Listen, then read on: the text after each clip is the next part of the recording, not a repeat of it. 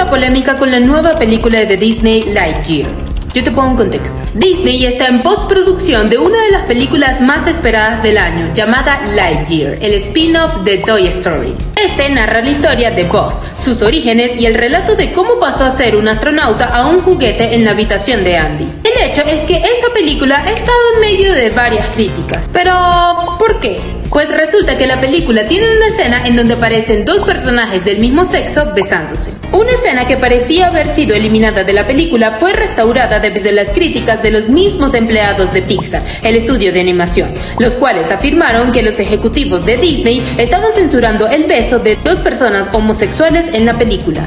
Pero esto comenzó desde antes. ¿Recuerdas el proyecto de ley No digas gay? Bueno, eso tuvo mucho que ver con esto. Resulta que las personas estaban protestando debido a la falta de respuesta por parte de la compañía sobre esta ley y a partir de ello los empleados de la misma publicaron sus declaraciones en contra de la censura de la escena. Y los ejecutivos pues la restauraron. Según la revista Variety, este podría ser el comienzo de algo muy grande, ya que antes los pocos personajes homosexuales que podrían aparecer en estas películas animadas solo tenían escasos minutos de pantallas o algunas referencias sobre su orientación sexual que finalmente eran censuradas por algunos países como Rusia o Arabia Saudita. Los empleados de la empresa han indicado que este tipo de personajes han sido impulsados por el equipo de animación durante años, sin embargo, se han censurado o se han autocensurado a ellos mismos. Varios de ellos comentan que en películas como Soul o Inside Out, este tipo de referencias o personajes de fondo fueron impulsados por los trabajadores,